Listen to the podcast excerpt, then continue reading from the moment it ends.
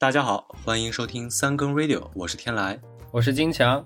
首先感谢还在坚持收听我们节目的听友们。我们有惊无喜的录完了前四期节目呢，感觉开始有点上道了。听友们也跟我们反映说呢，节目质量越来越好，感谢大家的包容和不嫌弃。当然了，不少听友也说我们的节目有个特点，表面上满满的正能量，实际上越听越丧。其实我们俩不是故意要往丧的方向去，只不过满口正能量的话显得太假，骗别人可以，但是骗自己的话真的不太行。所以我们这期还得说点小丧的事儿，咱们泪中带笑，丧中带妙。我们尽量选点轻松的话题聊，就是让大家不会过于悲观，也不用太无聊。就是说来就来，我们先给大家送上一段来自上海复兴计划的《The Schoolboy》，希望大家喜欢。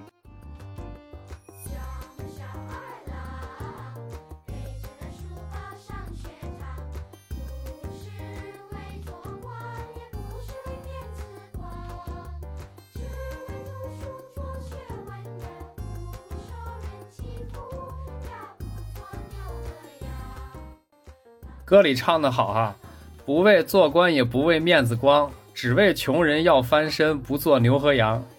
一年一度高考又结束了，无数的人呢迎来人生第一次命运大转折。有的人的青春开始了，有的人的青春结束了。高考，总之是每个夏天都绕不开的一个话题吧。所以咱们今天就聊聊高考的事儿，青春的事儿。对，上周二零二零年高考结束了，今年参加高考的学生人数大概有一千零七十一万。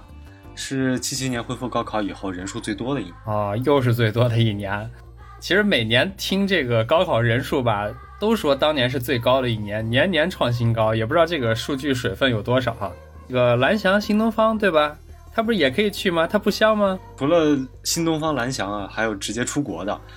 除此之外，还有那些家里有矿，然后有穿过玉玺直接继承王位的。参加考试的人数呢，还在持续的增多，竞争肯定是越来越激烈的。在这里呢，我们三更 radio 提前祝各位考生好运，金榜题名。对，咱们上学的时候都形容高考是千军万马过独木桥，但是我看了今年这个数据，感觉已经不是独木桥了，已经变成钢丝绳了。是我们这里还是要再次强调哈，不要把希望只寄托在高等教育上，也可以了解一下职业教育嘛，对不对？曲线救国，这个我们前几期就已经提过了。对，就是前几期我们虽然这么说啊，但是我觉得观念上。做出来这么大的改变，其实挺难的。就是估计我的小孩到了高考的年纪，我也不见得那么豁达，能能轻易同意他走上另外一条路。对对对，这个就是别人都想当 rapper，然后他偏想做个 reader，这种不合群嘛。其实以我当年的心智，肯定也是不敢选其他的路，比如说这个职高，或者说这个蓝翔，其实都根本不知道有这么多可以走的路子，觉得当时就只有一条：参加高考，考大学，出去读书。不过现在咱俩在这儿说话呢，真的就是站着说话不腰疼吧？看热闹不嫌事儿大。对，如果当年你选了蓝翔新东方，可能你爸你妈可能会把你腿打断，这时候就要变成社会新闻了，对吧？往年的高考总会有无数的这个社会新闻出来，然后和高考相关的这种消息也是满天飞啊。今年国内有什么特别的高考新闻吗？今年国内除了每年都会有的那些新闻之外吧，我就不一个一个说了。但确实又出现了一些没见过的新闻，真的是奇闻异事。比如说，开考第一天，安徽黄山歙县就因为大雨取消了第一门语文考试。这个之前是我是没有听说过有取消考试的，因为天气灾害。还有呢，高考最后一天，有一新闻说有一个考生在考场的时候心态爆大，然后撕毁了同考场的两个人的答题卡。真的是，哎呀，当考生的时候都这么反社会，以后真的成年了，不知道能做出什么事儿来。新闻的详情呢，网上都能搜到，我们就不细聊了。然后，我觉得过段时间开始填报志愿，学校开始录取的时候，法制新闻板块肯定会有更多的新闻，比如说那种考生和家长被被骗，然后花钱购买所谓内部指标，然后。我们在这里也就是想提醒各位考生还有家长啊，别搞这些有的没的。对这些东西还是不要抱侥幸心理。高考呢还是相对公平公正的。但是今天我们不讨论高考制度的合理性，不想说这种像之前啊说的顶替上大学之后又反转这种，哎，总之是各种各样七拐八拐的新闻吧。今天我们只聊聊关于高考的回忆。高考呢现在在这个社会上的地位真的是当今社会的最后一块遮羞布，呃，所以还是希望高考能保住社会的底线。就高考这个考试本身来说，还是保持在比拼智力的水平，就是大家对知这个记忆啊，大家对一些知识的灵活应用啊，这个阶段，未来的成年人的社会呢的竞争可能比的就是更多的是综合实力了。比起综合实力这件事儿来说。根本就没有什么公平可言，只能说是呃，任人宰割吧。我我觉得，如果你你已经讲到这儿了，我觉得我们这期节目的 正能量部分已经结束了。接下来我们可以开始断崖式的丧起来，对吧？对对对，哎，但不是故意要丧啊，不是故意要丧。再说一遍啊，只不过因为我们我俩都是普通人嘛，说的都是大实话，所以肯定是含糖量特别低，水分也特别少，对吧？但是。吃糖太多有害健康，忠言逆耳才利于行。说到这个高考啊，肯定讨论最多的话题就是高考作文，因为其他的一些呃数学呀、理综啊这种东西，真的对于成年人来说都过于专业了，不敢瞎说。所以呢，呃，我俩分别看了二零二零年高考作文题，然后我们俩模拟了一下，想象自己是考生，看怎么来答这题。天蓝，你先开始吧。你选的是哪篇？我选的是全国一卷的作文题啊，我知道，我知道。我们首先先说一下作文吧。我觉得作文可能相对于前面那些需要靠知识积累和死记硬背去作答的题目而言呢，可能创造力或者是发挥的空间会更大一些。对。然后全国一卷的这个作文题。大意就是阅读这个材料，这个材料就讲了齐桓公、管仲还有鲍叔三个人的联系。原始的这个材料大家可以上网搜啊，有很多啊。然后我们在这里就换一个角度去解读一下这个材料。我们把这三个人还有这个事情的发生的背景呢，用现代职场的这个感觉去解读一下。就我们把春秋争霸比作公司，就是为了上市呢，然后有 A、B 两个公司在不断的争夺市场，然后大打出手。A 公司的 CEO 是管仲，然后就是在创业阶段呢，曾经差点把 B 公司的董事长齐桓公给弄死，手还挺黑。B 公司呢又成功抢占了市场，然后把 A 公司逼得退出了以后呢，齐桓公的秘书马仔，然后这个鲍叔啊，觉得管仲这个 CEO 就对家的 CEO 呢很有能力，然后就向自己的老板这个推荐。管仲呢，也就非常上道的从 A 公司跳槽到 B 公司，要恰饭嘛。因为有这个鲍叔的枕边风，给老板吹的这个非常好，然后对内推了，内推了。管仲呢，就升职加薪的道路一路畅通。最后在三个人的努力下，B 公司也就是齐桓公的公司呢，成功的在纳斯达克上市了。材料其实我觉得问题不是很大，在高三学生的这个知识储备最好的这种。阶段 对，也是这样的作文应该是手到擒来。其实它这个材料已经非常全面和具体了。整段材料呢，提取出来了几个比较重要的这个思路啊，就是我们按很早以前的一个划分方法，对它进行了划分。首先呢，是普通青年会怎么写？普通青年呢会写这个报书，因为其实报书是最简单的，因为报书有君子之风，然后知贤、推贤、引贤，然后有举荐有功，对吧？这个是最容易发挥的一个。然后第二个就是文艺青年，文艺青年可能会写这个管仲，然后管仲呢就是才能卓著，干一行爱一行，这个也是比较好写的。我觉得可能。更多的二逼青年呢，会写齐桓公，因为齐桓公运气特别好，他的腰带扣质量特别好，肯定是从来不去网购的，都是买高定的啊。对对对，其实我觉得你这个思路呢挺好，不光是从现代去解读以前这三个人，就跨过历史的障碍去解读三个人的关系，然后也能和当代产生一些联系。其实这个是呃非常有现实意义的，但是我觉得考生不一定能想到这个阶段。考生想的肯定是这三个人之间的关系，他不能和现在的生活产生一些什么联系。对，如果就是太过于真实了，可能就是奔着高考零分作文去的啊。高考零分作文也是一条这个曲线救国的方式嘛，对吧？每年也会有不断不断出现各种零分作文。我们不提倡这种往零分走的这种思路啊。这个作文呢，其实刚刚我们说的这几个点，其实都是可以写。这些其实我都觉得不是最扯的，最扯的是这个作文的题面要求。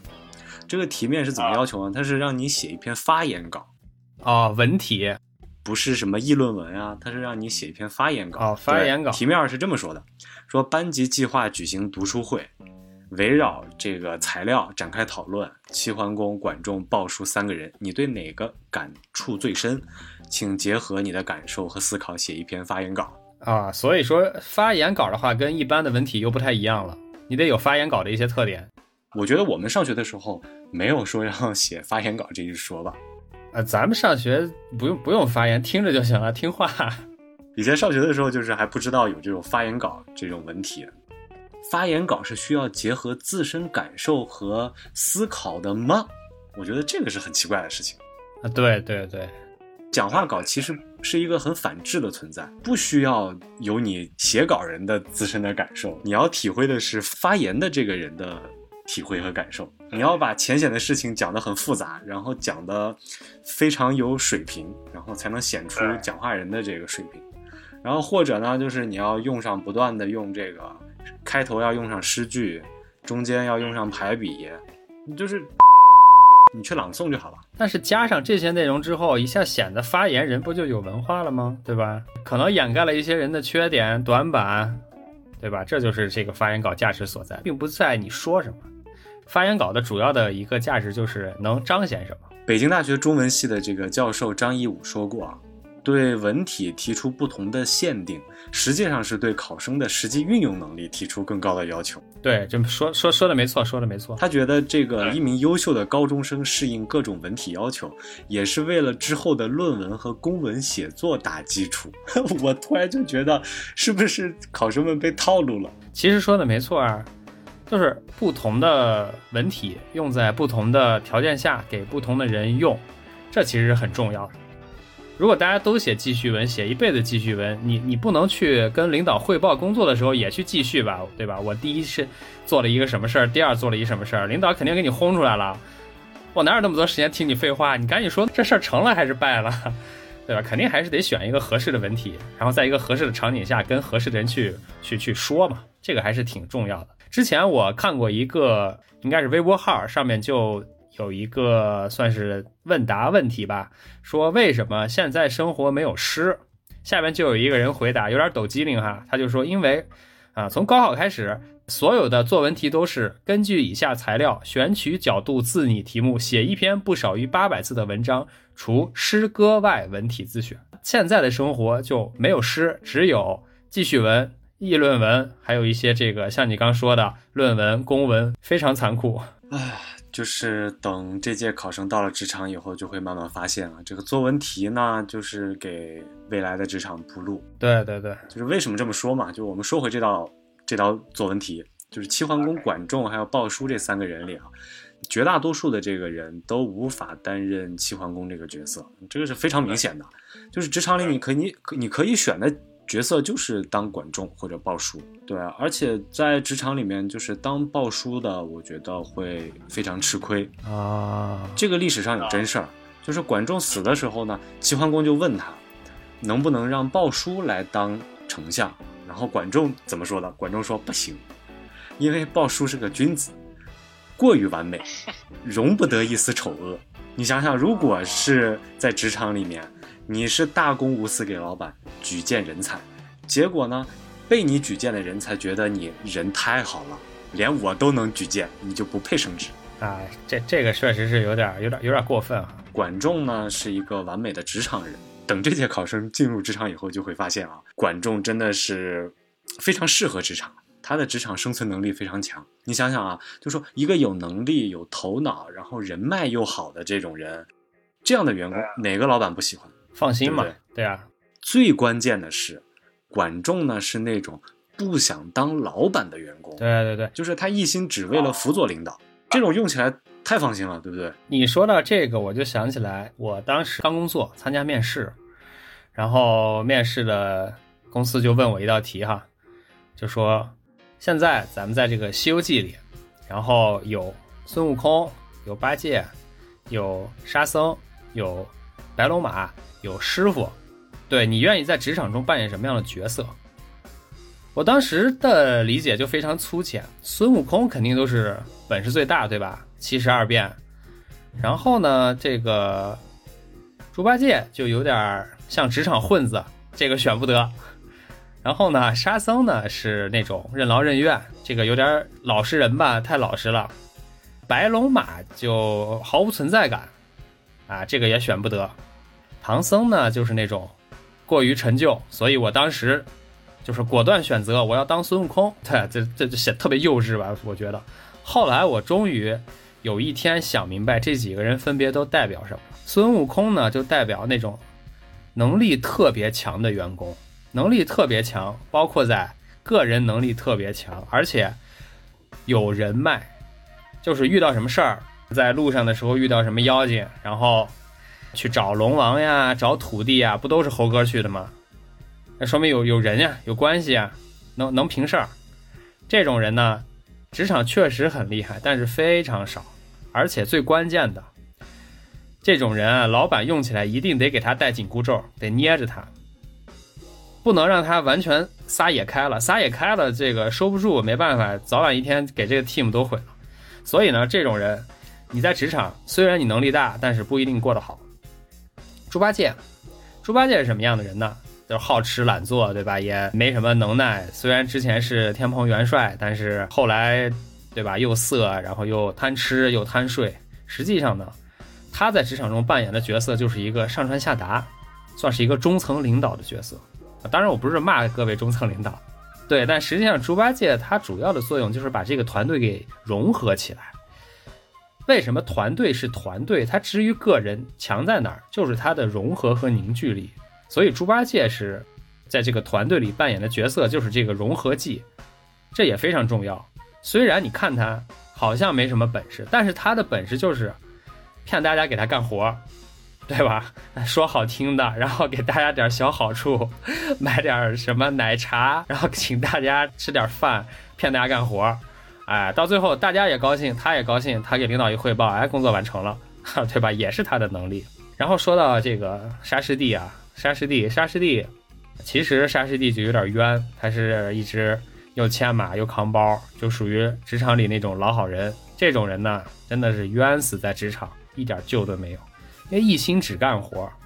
这种人现在发展成什么样的状态？就是以前他在一些传统老的行业里吧，他就是那种任劳任怨，一个岗位上干干他妈二十年、三十年那种员工，对吧？你听说过吧？现在呢，这种人发展成一种。极端形态了，就是狂加班，我 就是那种疯狂内卷，卷的全公司人都恨他。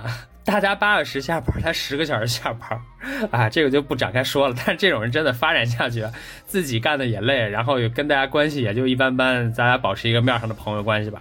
刚才你说的这个孙悟空、猪八戒还有沙僧这三种不同的角色，其实这个公司里面需要大家都存在，对，然后才是一个健康的，对对，都存在。如果都是孙悟空，都想把天捅破，我觉得这个也是生态，这个应该不太现实，对不对？然后如果都是猪八戒也不行，对。而且最重要、最重要的还有两个人没说呢，这个白龙马，我当年一直没想清楚白龙马是怎么回事。白龙马在。团队里是当什么？当机器嘛？因为给驮着师傅，驮着包。后来我才想清楚，我白龙马是那种关系户，其实就是白龙马就是公司里的关系户。他啥都不干就跟着走，哪怕他一点成绩都没有，他就来就是他最大的工作了。他什么都不用干，照样能发工资，照样能领奖金，照样到最后，对吧？跟着这个大家一起都去西天，都成佛了。这就是白龙马的作用，他最大的工作就是来公司，他来公司就是给公司天大的面子了 啊！最后说的这个唐僧啊，唐僧肯定是这个领导，一方面给大家画饼啊，画的圆，一方面呢，像管理孙悟空、猴哥的时候就要用紧箍咒，管理这个猪八戒还有三弟的时候呢，可能就得用一些这个软的招了，就是相当于苦肉计，然后把大家还是。起到一个带领团队不断吸去的目的，画好饼，给大家分好这个每一个人的份额，然后这就是他主要的工作。我真的是工作到今天，我才想明白，这五个人分别都是公司里哪种人，哪个人都缺不了。就像你刚说的，这道作文题，如果按照我们刚才的思路去写，我觉得不太适合这个应届生。是，如果是成人高考的时候你这么写，我觉得考官可能会眼前一亮。如果有高三学生能写这个的话，估计批卷老师就流泪了，找到知音了。这人太懂了，内行，这不会是我同事吧？这道题其实我们就先聊到这儿，然后我们现在换一道题来聊一聊。行，金强，你今年选的是哪道题啊？我今年看了一下这个高考的作文题，然后整个浏览一遍，我觉得上海卷，上海卷这道题真的是特别的厉害，只能这么说，真的特别厉害，特别牛逼。上海卷的题怎么说呢？说很短哈，世上许多重要的转折是在意想不到时发生的，这是否意味着人对事物发展的进程无能为力？完了。请写一篇文章，谈谈你对这个问题的认识和思考。要求字拟题目不少于八百字。我操！我当时看完这个题之后，就就像那个平时说的，字数越少事儿越大。这道题就是三行，看完之后懵了。我第一个感觉呢，每个字放到一起就觉得有点晕。对，真的是晕菜了。我刚看完这问题，觉得嗯有点意思哈，挺挺哲学，有点思辨的意思，还挺难。呃，尤其是对于高中生，对吧？还花季雨季谈恋爱呢，一下遇到这种哲学问题，绝对就是懵。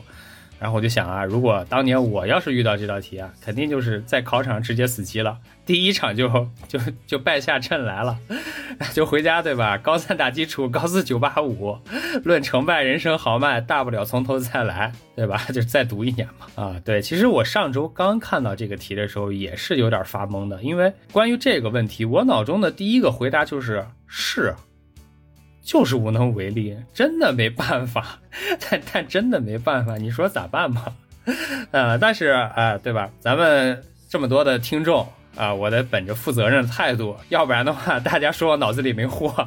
像上海卷这种就是偏哲学一点的这种作文，确实难度是很高的，我觉得它是可以排到难度榜的前面的。啊，看完这个题之后呢，首先稳住，不要慌，咱们一句一句来说。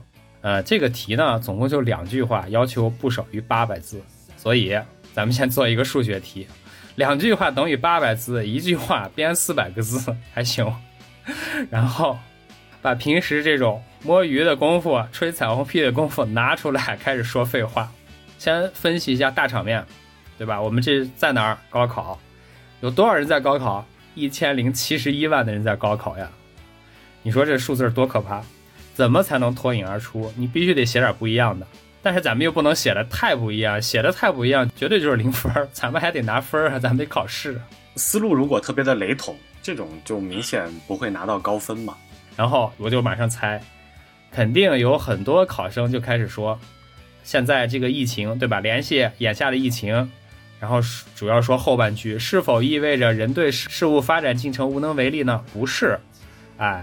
我们人类终究会通过自身的努力，使用先进的医学科学，还有坚定的信念，对这个事物发展做出积极的改变。我们能战胜病毒，战胜新冠，改造地球，改造命运，人定胜天啊，对吧？这一下就开始喊口号。但是这种呢，这种这种太实了，对吧？太写实了，不哲学。这一看就是这个收看新闻联播的人吧，喊这些口号。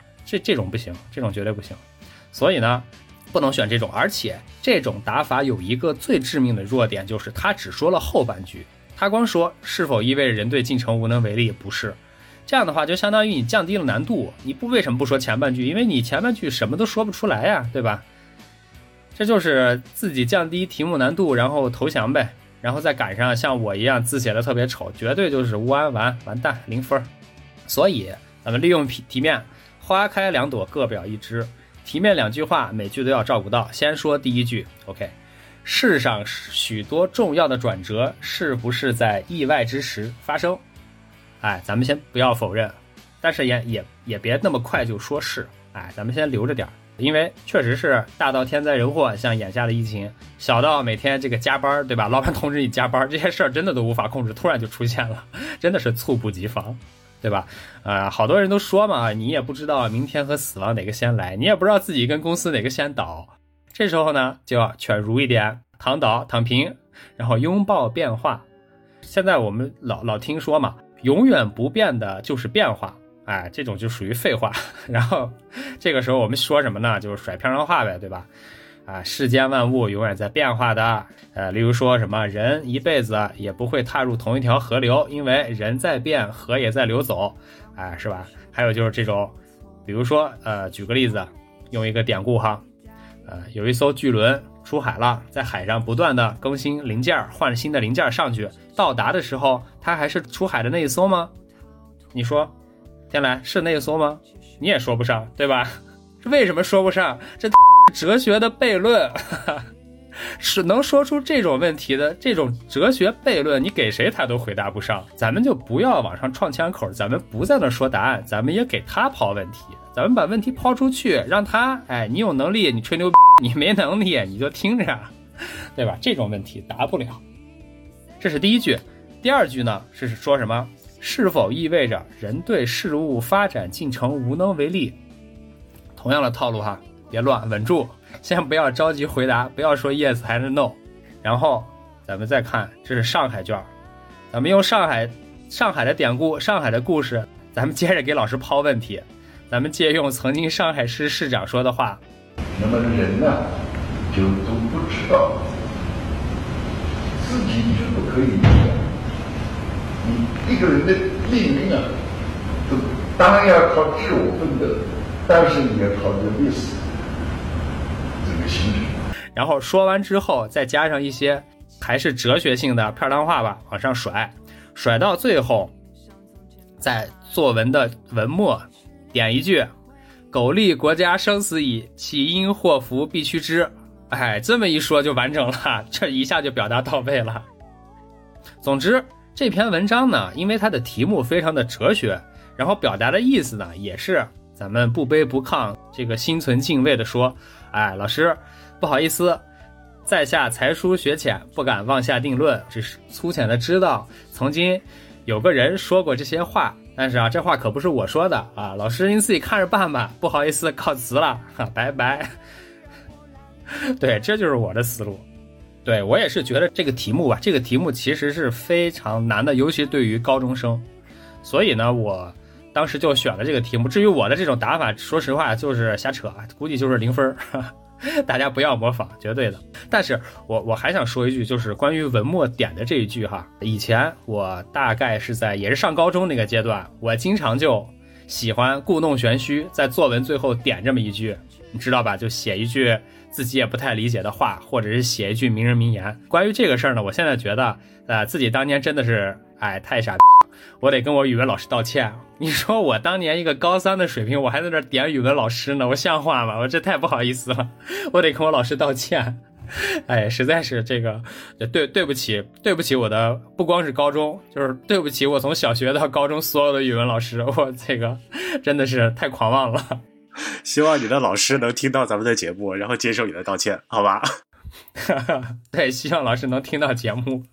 我现在已经改过来，我好好做人。真是当年真是什么呀？哎呦，话都说不清楚，还学别人点老师呢？哎，还是太年轻吧？对对，太年轻了，太扯了，太扯了。作文我们就先聊到这儿吧，就是不聊其他的了。然后特别什么数学什么的这些我们就算了。其实这些现在你生活中遇到难题，比那些数理化什么大题真的难多了。所以呢，咱们就说说自己当年高考的故事吧。现在我们要开始聊高考的回忆了吧？我觉得已经好多年好多年了。呃，差不多差不多。零九高考之前你都去干什么了呢？天呐，至于说高考之前干了啥，我觉得当时应该就是反复检查高考用品。对，最深刻的印象就是第一场考试的前一天晚上睡得不是很好。嗯。但是就是也不是那么的紧张，有一种莫名其妙的自信，不知道谁给的勇气啊。梁静茹呗，但是又不是呃那么完全的有把握，就觉得高考好像来的很突然啊。之前不是有高考倒计时嘛？学校里面就是教室里面会有高考倒计时的牌子，对，然后每天都在翻那个时间，然后突然有一天，哎，我操，高考只剩下几天了？三天？两天？哇，一天，就是这种突然。到来的把人能打懵了，所以说，像我，我就没有觉得自己去刻意做什么特别准备烧香，就是因为我印象中有很多同学是说前一天，比如说有的人要哦要算算命、拜一拜什么这 啊，对对对，今年我也看到有图片，就是给那个孔子，然后在前面摆的那个零食、薯片啊，还有可乐。我觉得这个高中生也是，怎么不想想孔子能喜欢吃这些东西吗？那金强你呢？你你还记得你高考之前干啥了吗？啊，其实我记得还挺清楚的。我高考前一天，就是高考前一天下午，我去游了个泳。但是当时我也记不太清楚到底是为啥了，可能太热，或者是就是想运动一下分散注意力，或者就是想洗个澡。但确实是忘了为啥。游完泳之后就是正常回家，然后吃饭。对。之后呢，跟平时都差不多，又翻了一下，就像你像检查了一下这个考试需要用的什么准考证啊、身份证啊，然后还有一些文具，我们当时发了一个文具包，都装好，之后就就上床睡觉了。但实际上那天晚上我没睡着，那是我人生第一次失眠。躺在床上之后，我就觉得，呃，我我上床挺早的，然后想早点休息。但是上床之后，躺下了，大脑就开始工作了，上班了，一直在想，我也记不起来自己到底在想什么，就是一些就乱七八糟那种想法不断的开始出。对，想了特别特别久，可能到了十二点之后了吧，我也记不太清楚时间了，挺晚了。我就起身上厕所去，就又一次下定决心要睡觉。结果起来上厕所的时候呢，我发现我妈也没睡。我妈就问我：“哎，怎么还不睡啊？”我说：“我睡不着啊。”然后我妈就：“哎，巧了，巧，对，都睡不着。”然后我妈就给了我半片安眠药，这是我人生第一次吃安眠药，也是唯一一次。吃了之后，马上躺到床上，可能没几分钟，身体就开始转，大脑就开始跟着转，就是像那个动画片一样那种转。旋转，马上就睡着了，特别快，就那种感觉不是，肯定不是自然睡眠的那种感觉，是一种非常刻意的让身体去，去休息。但是也是幸亏那片安眠药，要不然第二天估计考试真的就就要挂。对这种的话，就是前一天睡不好，确实第二天精神压力会更大，然后又疲劳，因为要考一天嘛。对对对，就我记得我考试的第一天，因为当时就觉得。前一天不是睡得特别好，所以说像语文考的那一场，我就会觉得整个人其实都没有很快的进入状态。啊因为我是文科生啊，我当时其实语文应该是我把握最大的一科，然后我正常以前的语文的成绩都还比较稳定，所以说当时压力不是很大。但是那天因为这个休息的缘故，当天感我感觉开场已经有十五二十分钟了，我才就是整个人进入状态。就是也是万幸吧，就是后面还是状态找回来了，不然的话，我觉得，嗯，现在也没有办法和你在这儿做聊节目了。现在说不定就对吧？斜杠青年嘛，斜杠青年是。前面提到文具，然后这种文具包，我当时做了万全的准备，铅笔、圆珠笔准每一样都多准备了一点儿，我连橡皮都准备了两块。然后还有什么准考证这种，就是放在最稳妥稳妥的地方啊，不敢乱放，都是一直随身带着。对，但每年说实话还是有这个忘带准考证、忘带身份证的考生。我就不知道是因为咱俩心理素质太差，还是因为 别人心理素质太好。这种事儿怎么能忘？甚至我觉得你带好准考证、带好身份证。带好自己的文具，其实已经算是高考的一部分了。它就是一一个考试啊！你就想，你如果不带不带这些文具，怎么考嘛？对吧？你已经就输在了起跑线上了，好吧？对，就是你连这个考场都进不去，就你不带这个东西，连考场都进不去，你连考考试都参加不了，就代表你已经被大家淘汰了，说明这一场考试你已经失败了。实，实际上是除了睡不太好这种失眠，我觉得。还有很多的时候，就是会担心第二天的这个交通。呃，对对对，啊，我是考前我是去我的考场侦查了一下，然后大致找了一下考场在哪，首先学校在哪儿，然后又找了一下考场在哪儿，哪个教室，然后又侦查了一下厕所在哪儿，就是希望做好准备嘛，别慌。但是但是，第二天呢，还是出了点意外。第一门考试的早上出门，然后要打车。怎么都打不到，当时也没有滴滴，都是在路上要拦出租车，当时就很着急嘛。然后过来一个警察叔叔，交警叔叔，骑着摩托车啊啊倍儿有范儿那种，然后就说：“哎呀，这个呃，警察叔叔啊考考考试要迟到了，来不及了。”警察叔叔上车，然 后我就坐着摩托车去的，开着警灯，一路这个大家都给警察让行，然后开到考场。整个那一路，我觉得还是有有记忆的点啊，所以在这儿呢，我还特别想感谢当年载我去考场的那个警察叔叔。虽然我是着急进考场，没留他的联系方式吧，但是真的是也算是救命恩人了。对，这个确实这种挺暖心的。我觉得，希望这位交警叔叔也在听我们的节目啊，然后收到你的感谢，收到我的感谢是吧？我当时高考的时候，并不是住在家里，呃，住在考场附近的一个宾馆啊。然后就是因为离得很近嘛，这样可以避免就是每天这个路上的交通。啊，因为当时我家住的和考场其实还是挺远的，如果真要是赶车，我估计我也会像你那样，就是打不到车，然后只能 啊，对，只能求助啊，我们人民警察。个人生第一次坐警车，也是在高考实现了。高考这种，如果把准备做在前面，就是前提前做好万全的准备，不管你做什么准备，还是有意外，还是有意外。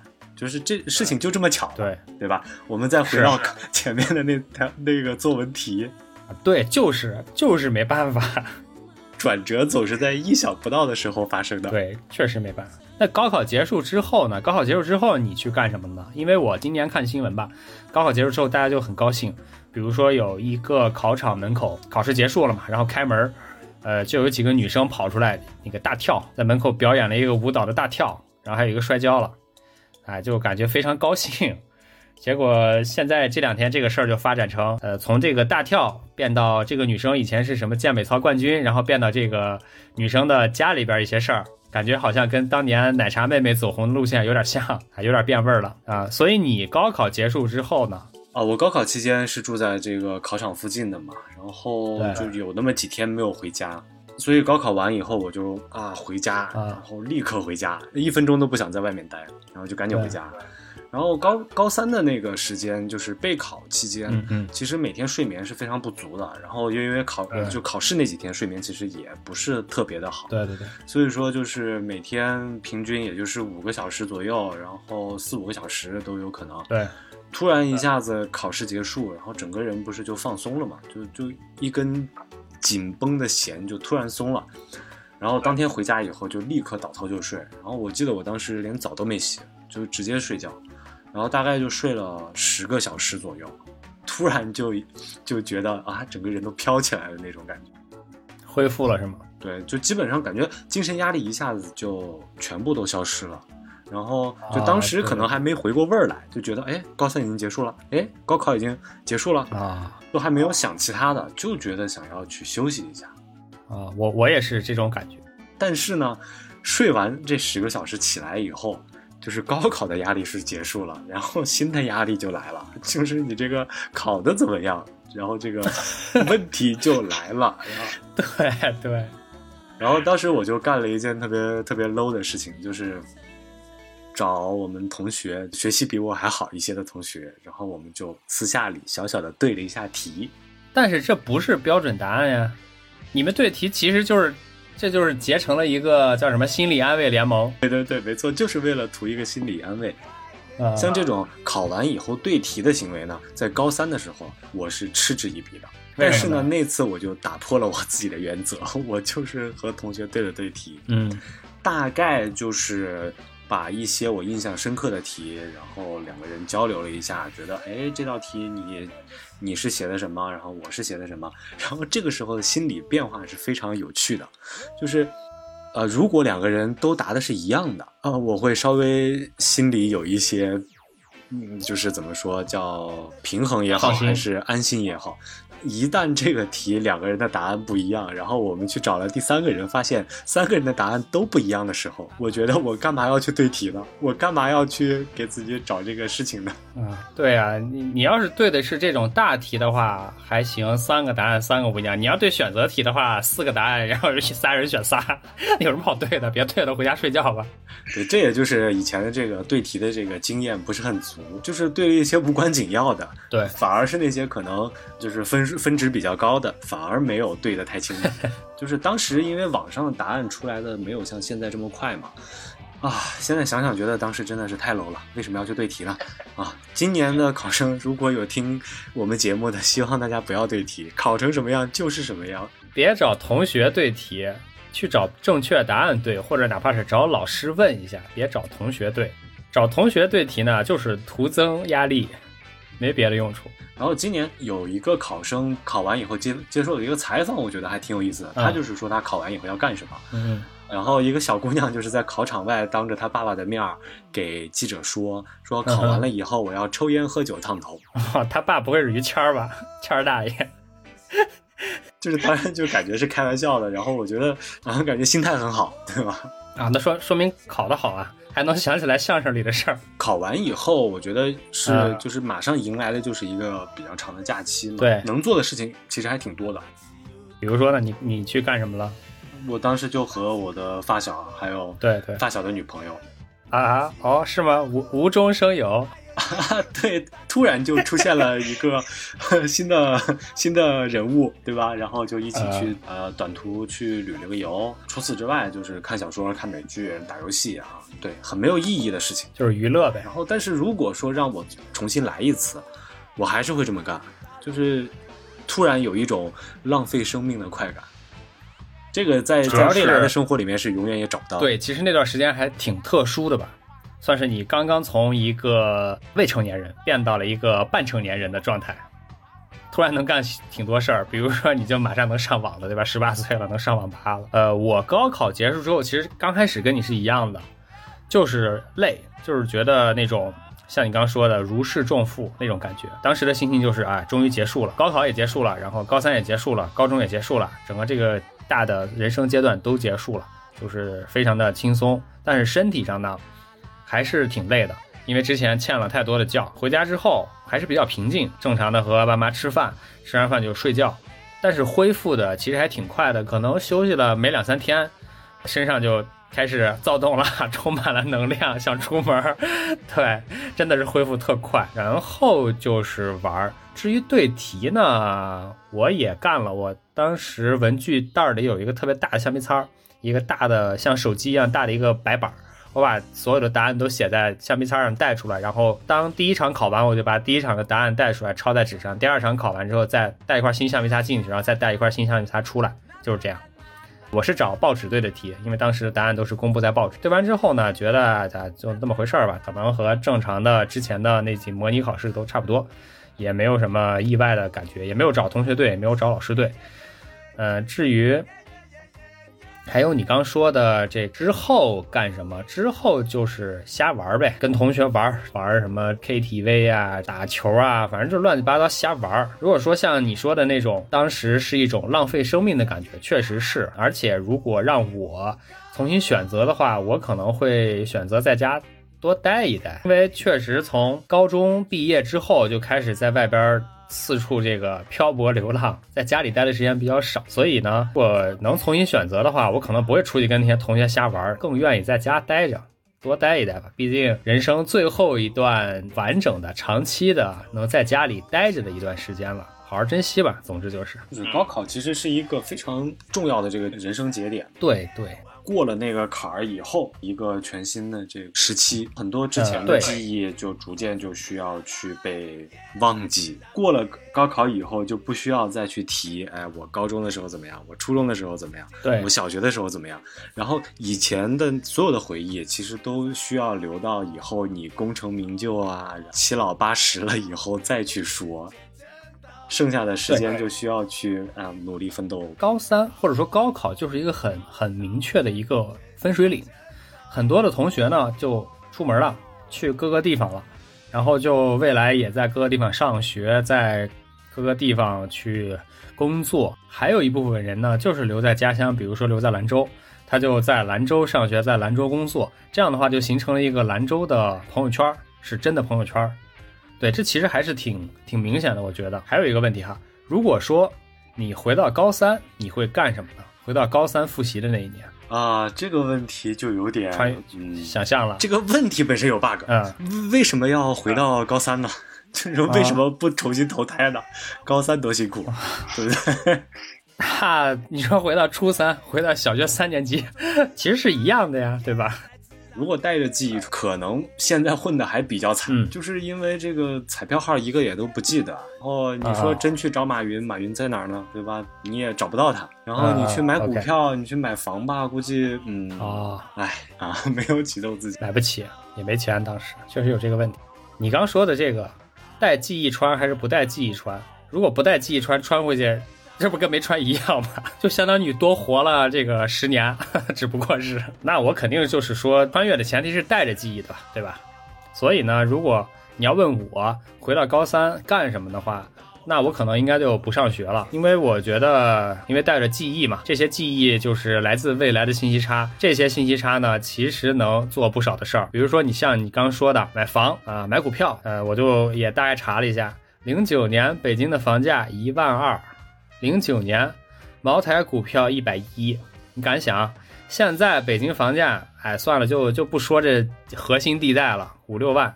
然后现在茅台股价一千七，你敢想？就凭这两，完完全全能做到一个小康水平。如果说要再做的稍微做大做强一点，那就是利用高三这个时候去找一些现在的大佬，比如说这个百度、阿里、腾讯，随便选嘛，找马云、找马化腾都行。然后跟着他们，现在网上不是流传说吗？当年马云的前台现在已经是身家过亿了，因为当时有公司的原始股，对吧？咱们当不了工程师，咱们当不了个核心成员，咱们当个当个保安，对吧？马云的保安队队长，咱们也分点原始股，咱们也做个财富自由。还有一种大富大贵的升级版，我也想过，别去找现在的大佬，咱们呢就去找现在的新的互联网三强，比如说这个字节。比如说这个美团，比如说滴滴，当时大家肯定还不懂这种商业模式，咱们把现在的商业模式拿回去复制一遍，或者说拿回去写成一个这个商业企划书，对吧？找一个风投，咱们给他说一遍，呃，跟他讲讲故事，这些这些商业模式就是价值，就是财富啊！拿到风投之后，咱们就把这个商业模式复制出来，取代现在的字节，取代现在的美团，取代现在的滴滴，这岂不是人生走上巅峰了？就是如果穿越成功，那可能就没有什么饿了么、美团，就可能是什么三更电台、三更 radio，呃，不是字节跳动，就是三更跳动，不是，不是美团外卖，是三更外卖，不是滴滴打车，是三更打车。哎，三更打车这个还可以，三更打车，对吧？你半夜三更下班了，你得打车，打什么车呢？三更打车。广告词都可以，咱们把商业矩阵也做起来，太扯了。哎呦，想的有点太远了。其实呢，就是穿越这种事儿根本不现实，呃，咱们也就只能在这瞎想。但是我觉得，呃，如果说对当年马上就要上大学的自己说一句话，你会说什么？其实这个是更有现实意义，或者是更有总结性的意味吧。啊，如果是让我现在对即将上大学的自己说一句话，我可能不会说出什么太正能量的东西。啊，就比如说这个高考的时候呢，我可能会觉得那是第一次能够完全掌握命运的一件事情。但是事实上呢，就是考的好坏大部分取决于试题难度和同届的考生怎么样。就是借用郭老师的话说，就是不是自己优秀，就是你得靠同行衬托。未来呢，也不一定像小时候想象的那么样多姿多彩，也没有以前算命先生说的那么富贵惬意。到现在为止，我还是抱着侥幸心理努力的活着。未来的自己也帮不了曾经的你。然后现在回想过去，有无数的遗憾，就是这些，嗯，都怪你。都都怪曾经的自己。呃，那你这个就有点太丧了。本来高考完好高兴，然后你这么一句，大家对就沉沉默了，开始吸烟了。呃，如果是我的话呢，我会对曾经的自己说呢，呃，还是学习为主，体验为辅，劳逸结合，学会生活。什么意思呢？这个前两句话其实就是我们经常说的“好好学习，天天向上”。但实际上，呃，好好学习是学生的本职工作，天天向上是人生的本职工作，对吧？每天都要更进步、更向上。然后劳逸结合，学会生活呢，就是呃一定要学会调节，不要在学习或者不要光沉浸于娱乐。然后要学会生活，因为其实学会生活涵盖的方面真的是太广，包括日常的鸡毛蒜皮，包括这种待人接物。都是需要不断的学习、不断的积累，才能有，或者说才能在未来少碰壁。还有就是大学呢，多体验、多尝试。年轻的时候呢，多折腾，这种试错成本比较低。嗯，因为生命嘛，在于折腾。等你未来可能想要折腾的时候，已经被各种条件限制住了，做不了这个事儿了。所以年轻的时候一定要利用好自己，多折腾、多尝试、多试错，没有关系。最后，最后最重要的一点，少气爸妈比啥都强啊！这个话虽然说这么说没错啊，但是你想象一下，即将上大学的你，如果听到这样一段话，是不是会真的听？是不是会听进去？听不进去。就是其实之后我们就是这么讲，对该犯的错还是会犯，该气爸妈还是会气爸妈。该有的积累，然后最后都还是没有积累，就是以前的自己是没有办法。对对对，所以呢，按照我们节目的套路，呃，最后还是想小小的升华一下，不能光跟大家在这瞎扯淡。这一次呢，想送给大家余华的成名作《十八岁出门远行》里的一句话，说：“你已经十八岁了，你应该去认识一下外面的世界了。”对。出门前先看一下这本书啊！主人公在十八岁的时候，怀着热情和梦想，第一次出门远行，而现实世界呢，却给了他当头一棒。完了，价值没上去，更丧了。这样话就是补一句补一句啊，送给今年高考的孩子们。好，你高考错的每一道题，都是为了遇见对的人，而对的每一道题，都是为了遇见更好的自己。可以可以，这句上去了。好了好了，今天我们就聊到这里吧。再听会儿歌，大家也平复一下心情。三更 radio，泪中带笑，丧中带妙。我们下期再会，下期再会，拜拜。